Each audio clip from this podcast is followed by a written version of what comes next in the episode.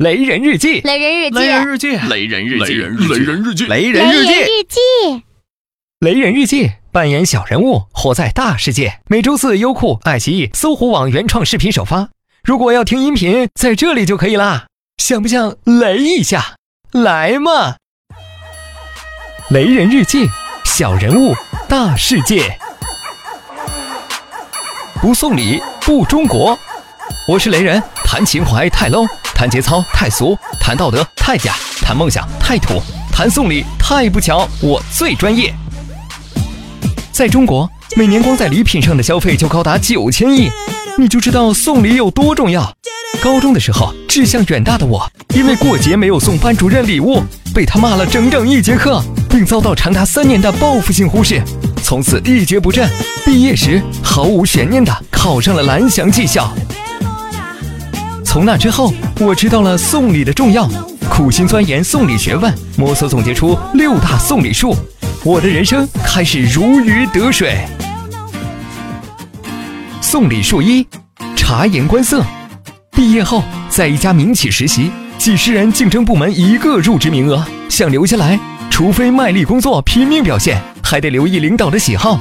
领导是个爱抽烟的人，我蹲点两周，搞清了他最爱抽的烟，最喜欢品的酒。五条烟，两瓶酒送上。我成为了唯一入职的实习生。送礼数二，下血本，决定结婚了。我和女友是真爱，但和他的家人不是。要获得他们的认同，宁肯委屈自己吗？也不能怠慢丈母娘。拿出大半年的工资，给女友家人买了他们平时想都不敢想的礼品。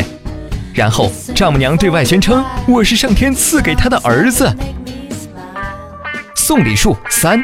路线图，人生最痛苦的事儿就是手上有礼送不出去。公司想做一个项目，但没有办法结交又臭又硬的项目负责人。我自告奋勇搏出位，接触负责人最多的是他秘书，接触秘书最多的是行政文员，接触文员最多的是快递小哥。不要忽视小人物哦！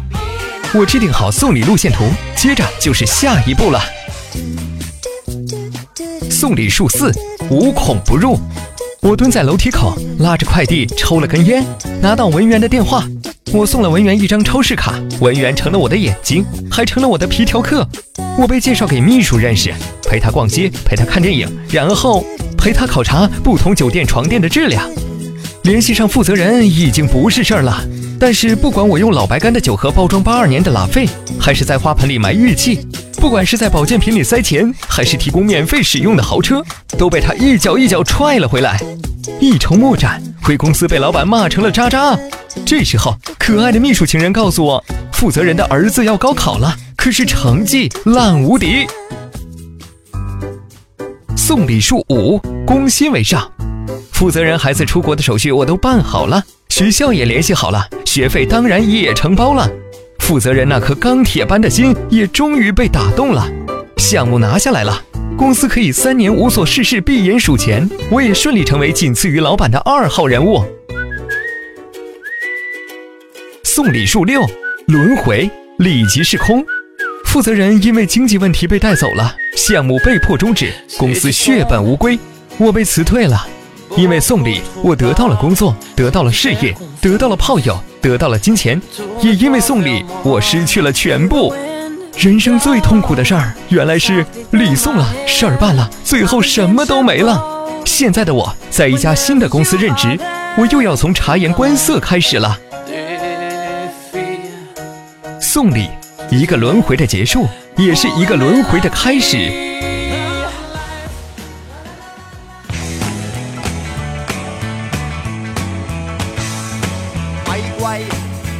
乜問題啊，諗計咪懵懵閉啊，當賤就要發威，啲錢就會繼續嚟。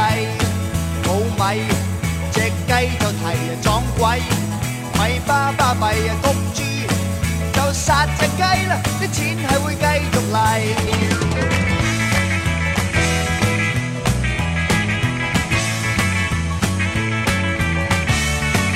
啲錢係會繼續嚟。